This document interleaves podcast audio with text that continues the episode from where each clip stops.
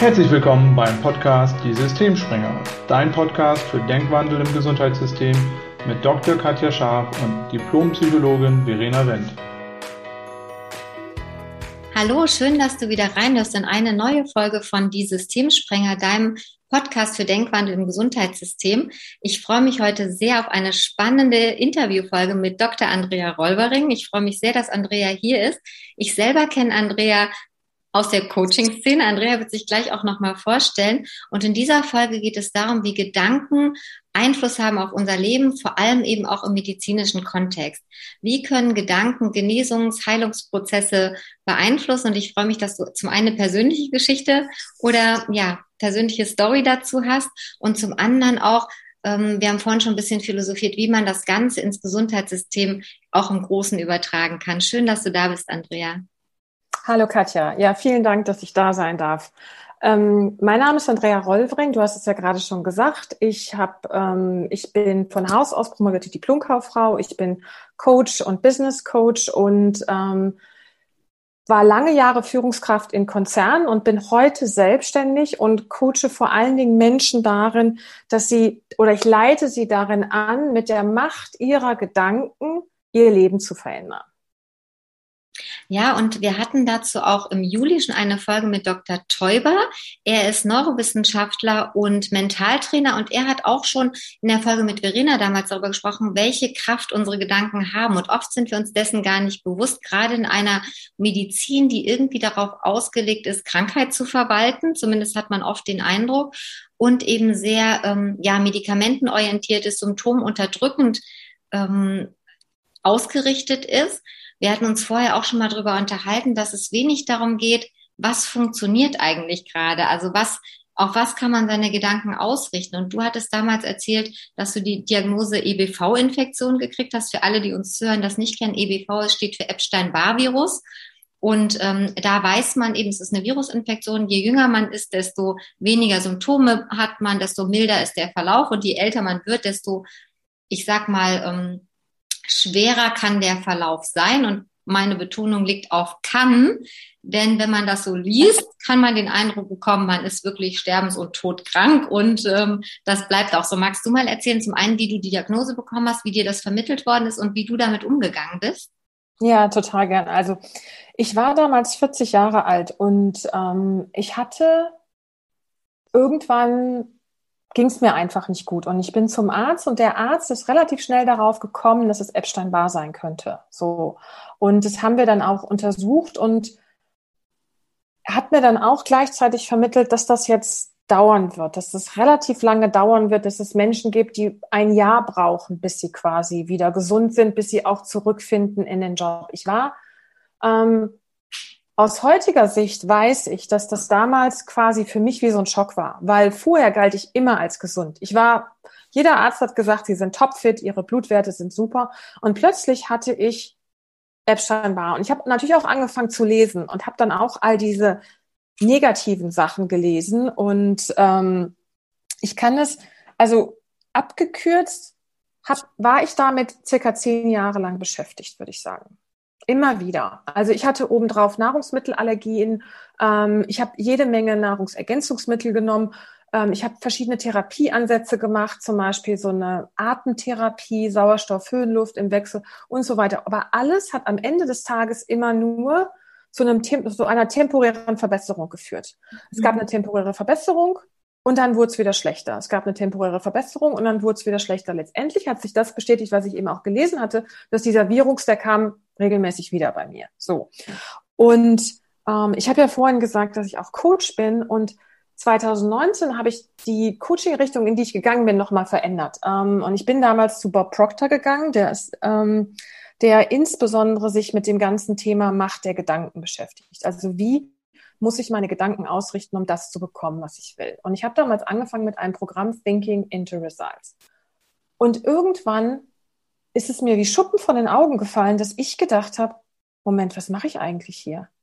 Womit bin ich eigentlich beschäftigt? Ich bin mit Krankheit beschäftigt, bin nicht mit Vitalität, mit Gesundheit beschäftigt. Und wenn ich meine Gedanken also auf Krankheit ausrichte, dann ist das auch das, was ich als Ergebnis sehr wahrscheinlich bekomme. Und zum Beispiel, ich habe ja gesagt, dass ich viele Nahrungsergänzungsmittel genommen habe. Die habe ich nicht in der Begeisterung genommen, dass ich mir jetzt was Gutes tue, sondern die habe ich genommen aus der Angst heraus, dass es noch schlecht, schlimmer werden könnte. Was heißt, auch da, all das Geld, was ich dafür ausgegeben habe, hat letztendlich überhaupt keine Veränderung gebracht. So.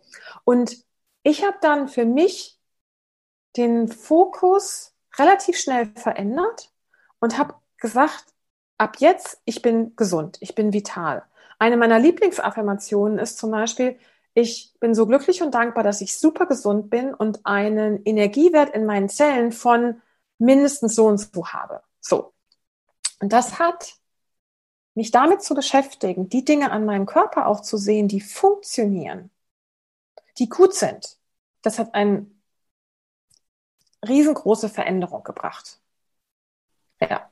Ja, das, also danke fürs Teilen. Ich finde das total spannend, was du sagst, weil bei mir haben Patienten tatsächlich Google-Verbot. Also ich äh, arbeite ja viel mit chronisch kranken äh, Familien mit Diabetes und bei mir ist das so, dass ich den Eltern immer sage, mit der Diagnose wird nicht gegoogelt, weil man findet tatsächlich, und das ist ja ein interessantes Phänomen, was wir auch in den Nachrichten haben, man findet eher tendenziell die, die negativen Nachrichten und was alles noch Schlimmes dazukommen kann, ne? noch eine andere Autoimmunerkrankung und was noch alles sein kann. Man findet eher so den Fokus aufs Positive. Jetzt kann man sich drüber streiten, jede Erkrankung ist doof, man will natürlich keine haben. Und trotzdem finde ich das, was du sagst, natürlich total spannend. Ich kann mich zum einen darauf fokussieren, was alles noch schlimmer sein kann oder eben gucken, wie will ich es denn haben und wie fokussiere ich mich dahin, wo ich hin will. Und da fällt mir auch immer als klassisches Beispiel so ein Beipackzettel von Medikamenten ein. Ja. Also wenn ich den so lese, ähm, ist das total interessant. Es gibt Eltern, die sagen, da gucken wir gar nicht rein, wollen wir gar nicht wissen. Wenn was auftaucht, dann können wir immer noch gucken, wo kommt's her. Das heißt, die beschäftigen sich gar nicht damit, was alles passieren kann. Und dann gibt's eben auch Familien, die lesen das sehr akribisch. Und mit denen bin ich eher damit beschäftigt, aufzurollen, dass wenn irgendwas auftaucht, Kopfschmerzen, war vielleicht ein Wetterumschwung oder war irgendwas anderes. Es muss ja an irgendwas liegen. Das heißt, die sind so damit beschäftigt. Und das wäre tatsächlich ein ganz spannender Ansatz für unser Gesundheitssystem, einfach den Fokus auf Gesundheit zu legen. Hatten wir auch schon Folgen, so Vitalitätszentren statt Krankenhäuser. Also ich finde, da ist ja auch schon der Fokus, mhm. wie du es siehst, aber allein am Wording ähm, du bist ja auch Coach und, und, und äh, bist mit vielen Menschen, arbeitest du, die eben auch einfach manchmal ihr Wording verändern und dadurch schon Veränderungen bewirken. Würdest du dem zustimmen? Ja, absolut, absolut. Ähm, wenn ich wenn ich zum Beispiel sowas sage wie, dass mein, ähm, dass das, wo ich den Fokus drauf lege, dass da meine Energie hingeht und dass das mehr wird, dann ist es natürlich zum Beispiel ungünstig, den Fokus auf Krankheit zu legen, den Fokus auf mögliche weitere auf, oder auf Nebenwirkungen zu legen, auf mögliche weitere Erkrankungen, die aus der jetzigen Erkrankung heraus resultieren können. Oder angenommen, ich bin krank, wenn ich dann weiter denke, ähm, wenn ich anfange, mir Sorgen zu machen, was aus meiner Krankheit, also wie das weitergehen kann, ob das schlimmer werden kann und so weiter. Das ist letztendlich genau der falsche Ansatz weil das so meine Energie hingeht, davon kriege ich mehr. Und was würdest du sagen? Also du hast es ja dann für dich gedreht bekommen. Ähm, wie gehst du damit um? Weil es kann ja immer mal sein, dass natürlich so, so Symptome, wo man sagt, naja, das könnte auch wieder EBV sein, weil du hast ja gesagt, es ist ein Virus, es persistiert, es kann wiederkommen. Wie gehst du in den Momenten damit um, wenn du dich vielleicht mal nicht so gut fühlst? Weil es kann ja jetzt sein, dass auch Patienten zuhören und die sagen, naja, ähm, für die einen ist es ein interessanter Ansatz, die anderen sagen, es ist totaler Quatsch. Ähm, es gibt Krankheiten, die kann man nicht beeinflussen. Auch dem würde ich nur als Medizinerin sehr eingeschränkt zustimmen. Natürlich mhm. gibt es Krankheiten, die kann ich vielleicht nicht heilen, aber auf dem Weg dahin kann ich schon was verändern. Deshalb würde mich das mal interessieren, wie machst du das, wenn zum Beispiel dann doch mal was auftaucht, was man mit allem und nichts theoretisch in Verbindung bringen kann? Also das eine, das erste, was ich inzwischen weiß, ist, es gibt, ähm, wenn man sich die universellen Gesetze anguckt, gibt es ein Gesetz von des Rhythmus. Also es geht rauf und es geht wieder runter. So. Und dann geht's wieder rauf. Das heißt, wenn ich zum Beispiel mich mal nicht gut fühle oder so, oder wirklich auch vielleicht eine Grippe habe oder sonstiges, ne, dann freue ich mich darauf, dass es mir ganz bald wieder besser geht. Das heißt, ich richte auch da meine Energie immer auf das aus, was ich haben möchte. Mhm. Das, wo ich hin möchte und nicht das, wo ich jetzt gerade, wo ich jetzt gerade bin. Und ähm, das ist das eine. Und im, im Kleinen zum Beispiel gucke ich immer, dass es mir gut geht. Also auch wenn ich zum Beispiel krank bin, kann ich trotzdem Dinge machen, die mich in dem Moment besser fühlen lassen. Hast du mal ein Beispiel für die, die draußen zuhören, die jetzt sagen, ja, das klingt alles so einfach, aber bei mir geht das nicht? Also was, was machst du dann zum Beispiel? Ähm, also wenn zum Beispiel angenommen, ich, also ich war jetzt längere Zeit nicht mehr krank, aber wenn ich krank wäre zum Beispiel, würde ich mir würde ich gucken, dass ich den Tag so angenehm wie möglich gestalte. Also, wenn ich zum Beispiel, ähm, ich, ich nehme, das sind, das sind alles Kleinigkeiten, aber die können halt viel ausmachen. Ähm, ich überlege mir, wenn ich, vielleicht bin ich, vielleicht geht's mir nicht so schlecht, dass ich einen schönen Film angucken kann. Mhm. So. Ähm, ich überlege mir, vielleicht habe ich ja nicht mit jeder Krankheit habe ich keinen Appetit. Also was möchte ich zum Beispiel essen? Mhm. So, und wenn ich keine Lust habe, das selber zu machen, kann ich mir das vielleicht kommen lassen. Also sich selber was Gutes tun in dem Moment, sodass es einem besser geht. Oder vielleicht, wenn man sowas hat wie, ich wollte mir schon lange etwas Gutes tun, irgendwie ein paar neue Schuhe oder ein, ein Pullover oder irgendwas und ich habe schon was im Kopf, dann bestelle ich mir das. Und damit es mir in dem Moment gut geht. Ja, das ist, das ist, das sind ja wirklich, wie du sagst, es sind viele Kleinigkeiten, die aber viel bewirken. Und das Spannende ist, dass man sich damit lange Zeit ja gar nicht beschäftigt hat. Also auch in der medizinischen Ausbildung. Und ich finde es ganz toll, wenn man das mit reinbringen könnte. Ähm, ich habe gerade so psychosomatische Kliniken im Kopf. Ähm, auch da ist jede anders. Das ist ja tatsächlich auch ein Teil der Herausforderung in unserem Gesundheitssystem, dass es nicht so richtig einheitlich standardisierte Sachen gibt, sondern es kann viel gemacht werden. Auch Qualitätsmanagement ist manchmal so ein bisschen Auslegungssache, provokant gesagt, haben wir jetzt wieder am eigenen Leib erfahren. Und ähm, da finde ich es auch immer spannend. Da wird ja auch eher drauf geguckt, ähm, wie geht's dir? Oh, dir geht's nicht gut. Und dann wird geguckt, ja, das ist ja wirklich, ne, und was du da erlebst, das ist ja auch, und das dauert natürlich eine Zeit und das kann man nicht von heute auf morgen verändern. Also man wird eher ähm, darauf ausgerichtet, dass alles Zeit braucht, dass man ganz viele Sachen machen muss und so die einfachen Dinge einfach mal zu gucken, okay, aber was funktioniert denn gerade und wie hättest du es denn gern und was kannst du an Ressourcen, die gerade in dem Moment da sind, schon nutzen? Mhm.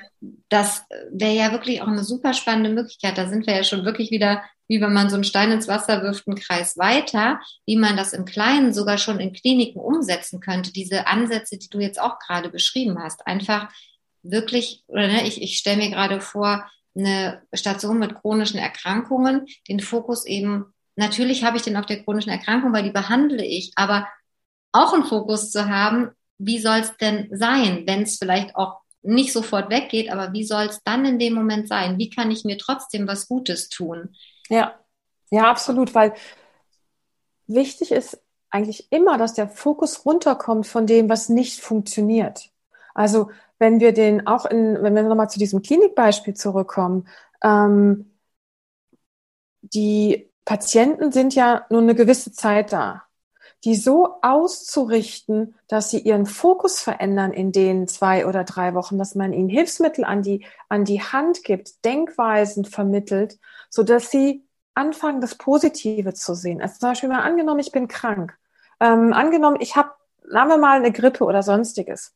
Dann habe ich aber gleichwohl einen Körper, der ansonsten funktioniert. Ja, ich habe eine Grippe, aber ich kann weiterhin gucken, ich kann hören, ich kann, ähm, ich, ich, ich kann, mein, mein Herz schlägt, meine Organe funktionieren.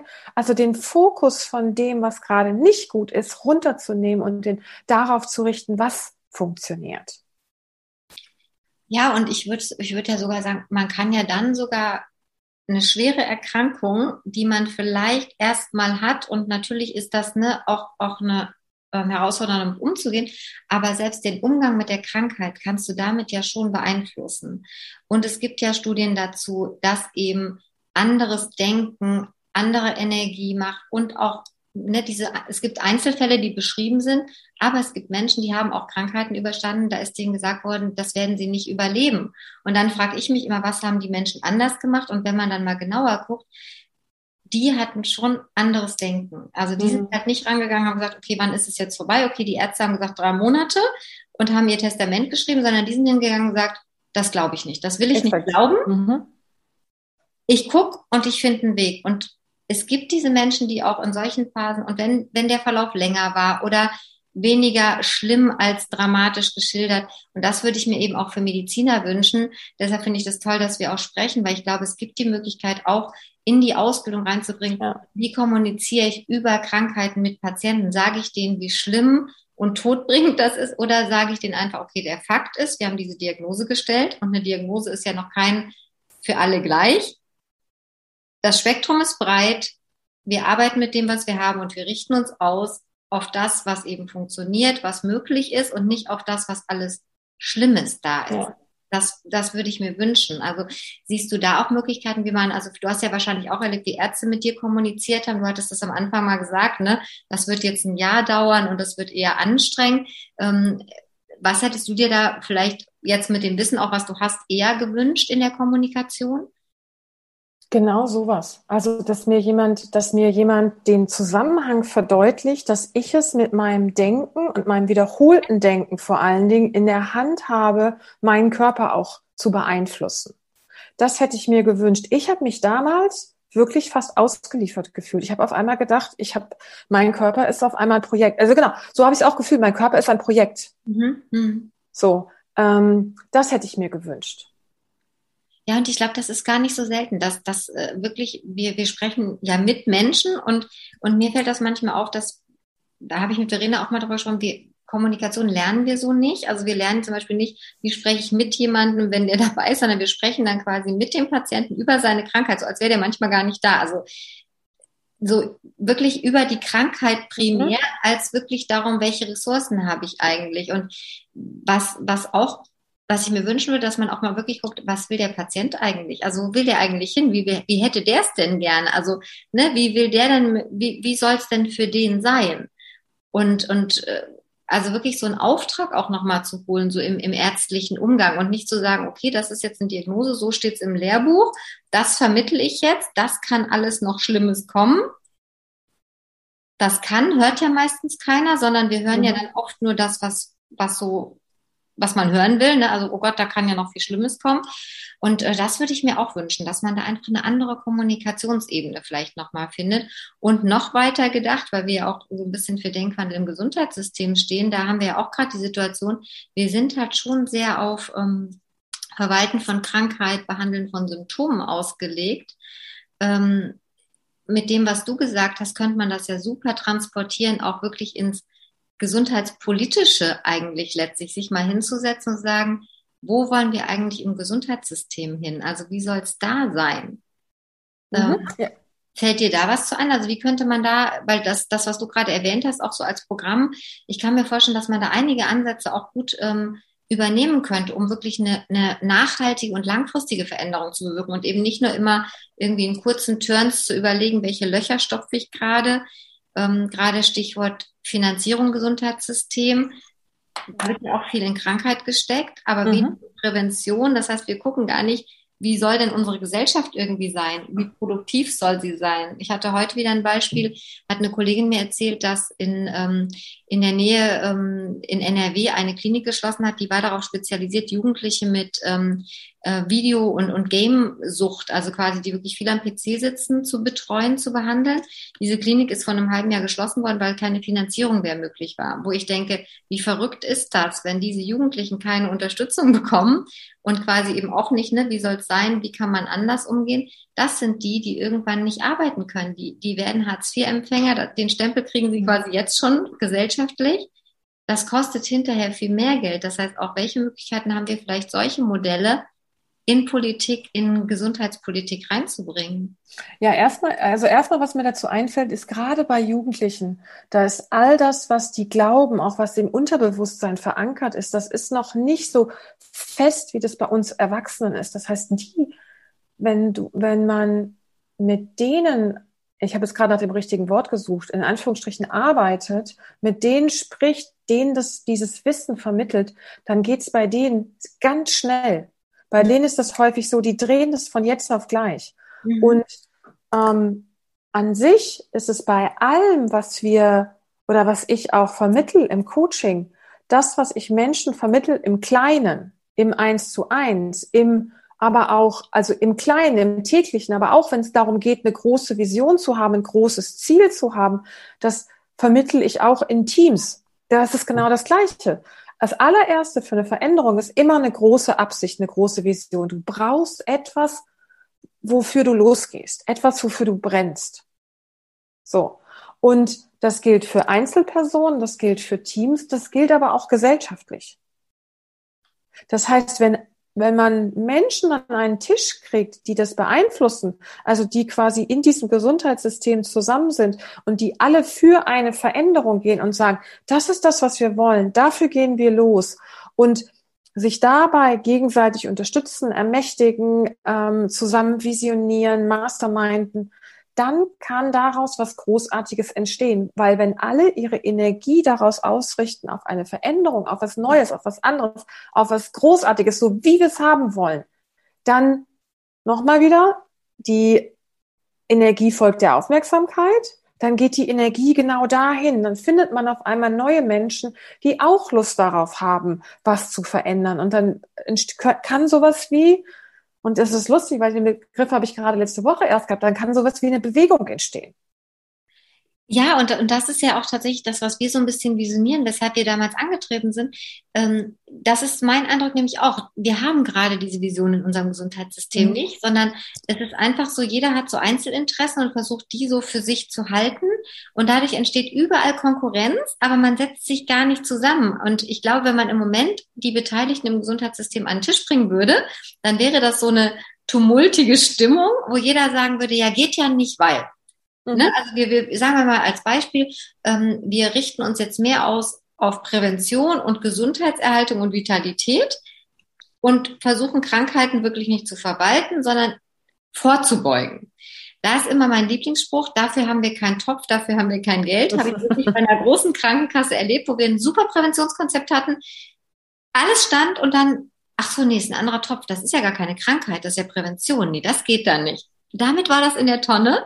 Und so stelle ich mir gerade, weil du gesagt hast, Mastermind, so stelle ich es mir gerade vor. Dann kommt die Krankenkasse und sagt, nee, das geht ja nicht, dafür haben wir kein Geld. Dann kommt der Arzt und sagt, nee, das geht ja nicht. Also das ist ja dann ambulant, das ist ja nicht mehr stationär, dann verdienen wir ja nichts mehr. Dann kommt die Pflege und sagt, nee, das geht ja nicht, weil das ist ja viel zu viel Ressource.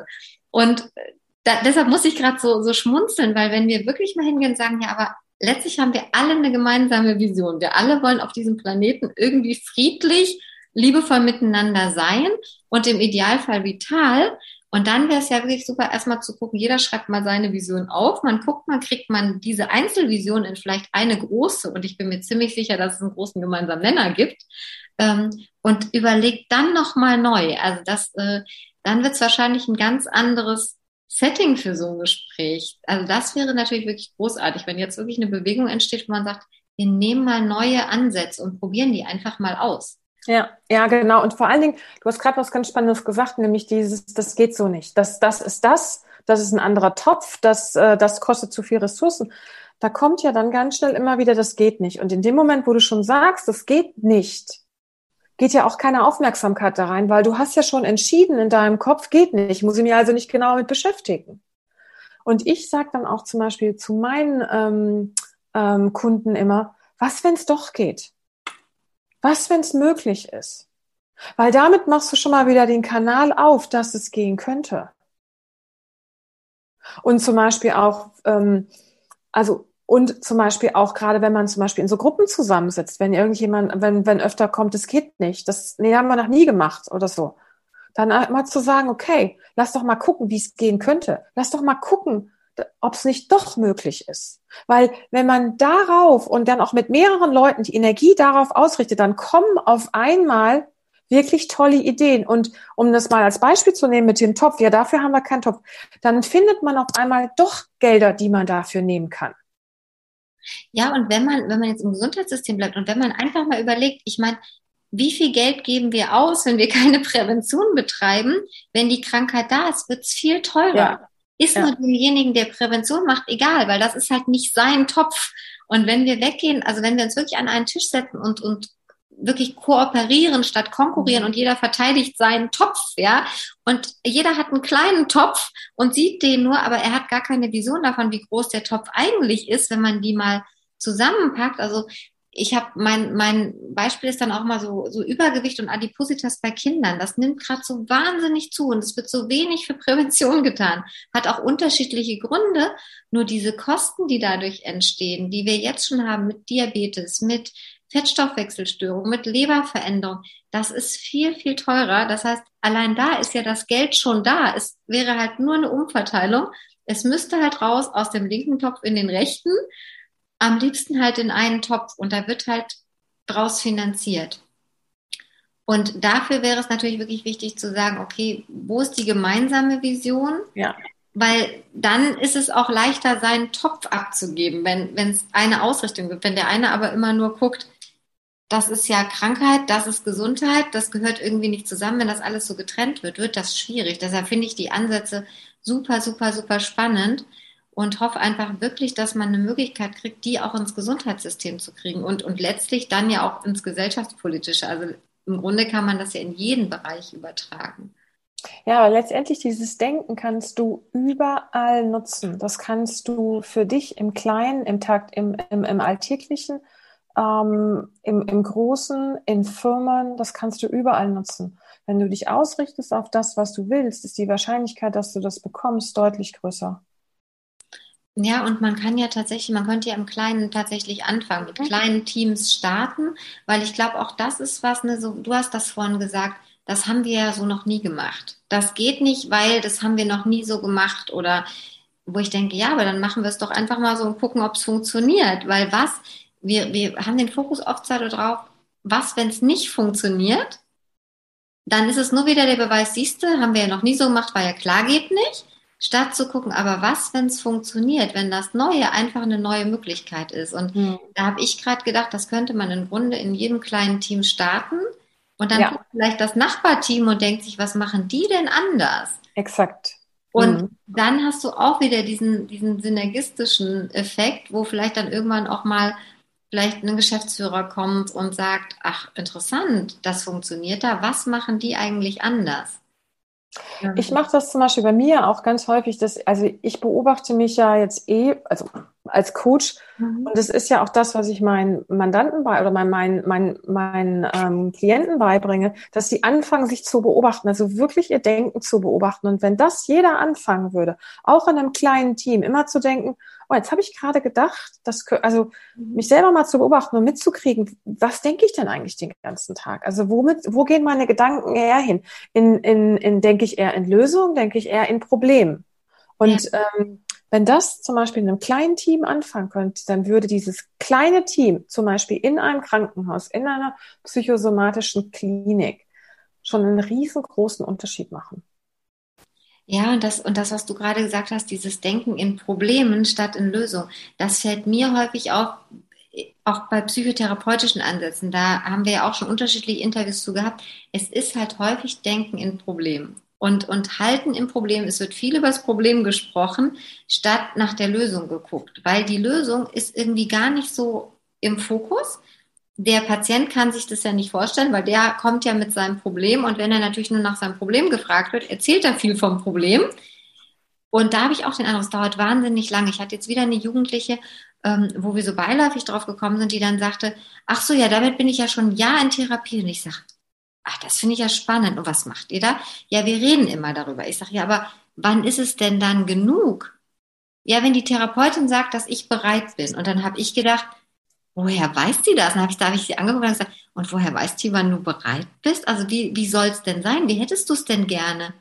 Ja, darüber hatten wir noch gar nicht gesprochen. Aber das würde jetzt wahrscheinlich demnächst bald losgehen, wo ich dachte, das ist ein Jahr, ein Jahr Therapie, wo nicht in Lösungen gesprochen wird oder, oder so, wie du gesagt hast, Vision, Absicht, Ziel, egal mhm. wie man das formuliert. Und ähm, auch für alle, die draußen zuhören, äh, sei es jetzt als Patient, als Therapeut, das sind einfach mal andere Ansätze, die, von denen wir glauben, dass es sich lohnt, die auszuprobieren. Zum einen, weil es mittlerweile wissenschaftliche Studien dazu gibt, dass Gedanken ähm, natürlich auch körperliche Prozesse beeinflussen, weil diese Stresslevel senken. Du hattest im Vorgespräch auch mal was über Dankbarkeit gesagt. Vielleicht kannst du dazu gleich nochmal was sagen, dass man einfach Dinge tut, die einem gut tun, die einfach ein Wegbringen von Problemen und den Fokus legen auf das, was schon da ist, und zwar was positiv da ist. Ähm, das finde ich einfach so ein ganz wichtiges Tool und eben auch für Patienten, dass man natürlich nicht sagt, damit heilt man nicht jede Krankheit sofort. Nur den Weg, wie ich durch eine Krankheit gehe, den kann ich damit schon beeinflussen.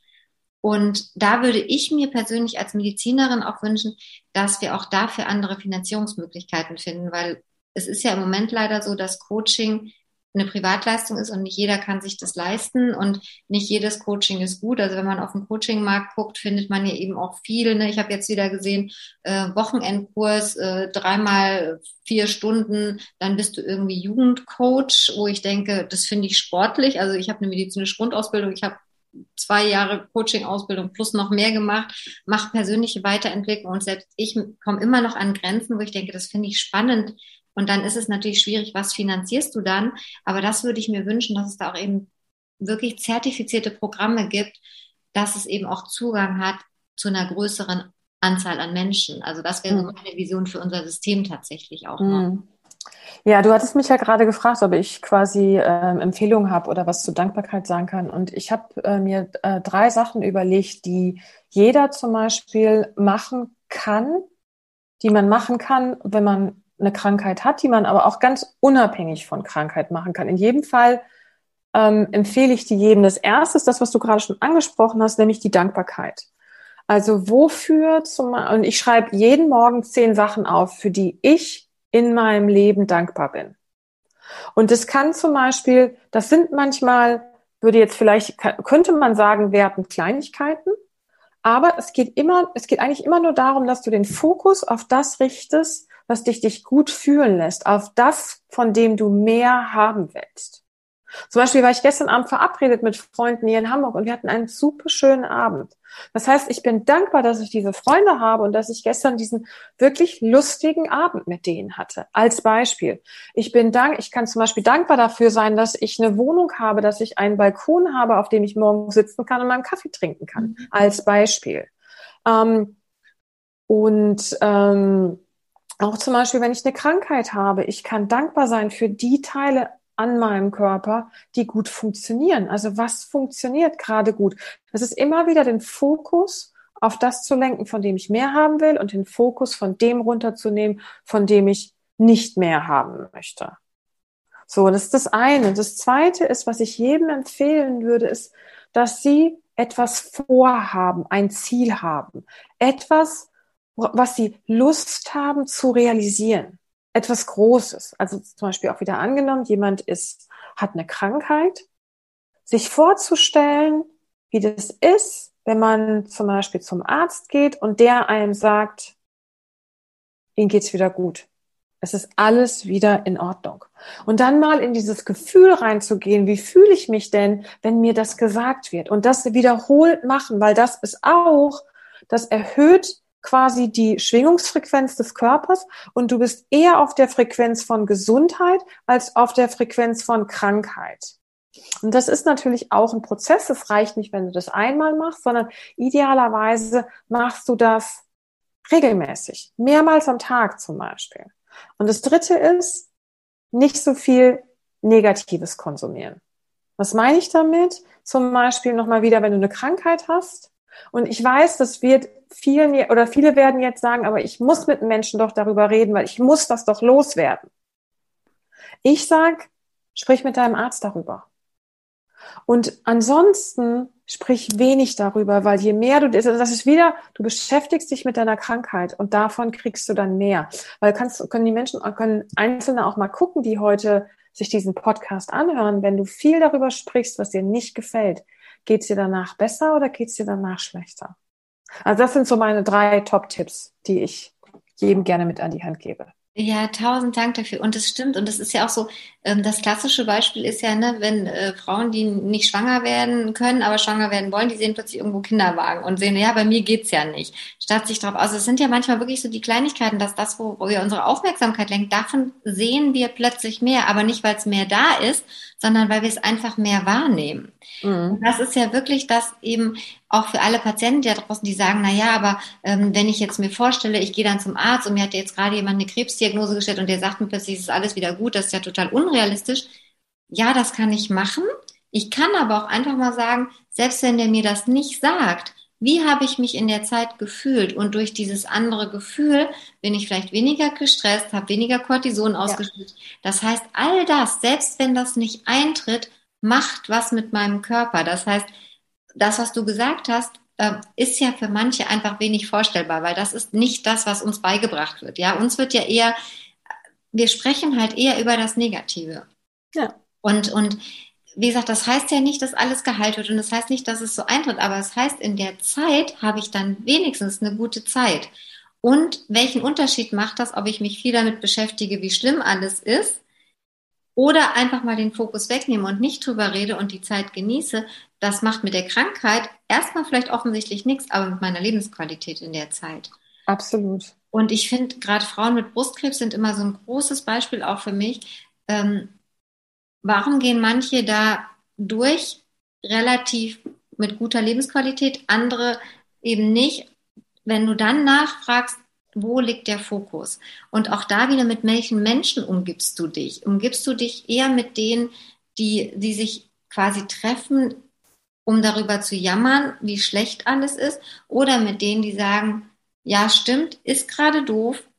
Wie machen wir uns jetzt eine gute Zeit? Also ich habe zum Beispiel ja. auch eine Bekannte gehabt, die hat die Erkrankung auch nicht überlebt und trotzdem hat sie eine gute Zeit gehabt, weil sie sich mit Menschen getroffen hat, die einfach in der Zeit noch was erlebt haben. Die hat halt nicht depressiv zu Hause gesessen. Und auch da würde ich mir wieder so ein, sei es jetzt Mentalcoaching, Thinking into Results, also wirklich Ergebnisdenken. Ja. Letztlich ist es das ja. Wie möchte ich es für die Zeit haben? Und selbst bei einer Krebsdiagnose, ich weiß nicht, ob ich an der Krebsdiagnose versterbe oder ob mich morgen ein Auto überfährt. Das heißt, ich kann mich aufhalten mit diesen negativen Gedanken. Was es beeinträchtigt, ist letztlich mein Leben. Und das ist eben was, wo ich denke, das darf auch Einzug halten in medizinische Ausbildung, psychotherapeutische Ausbildung.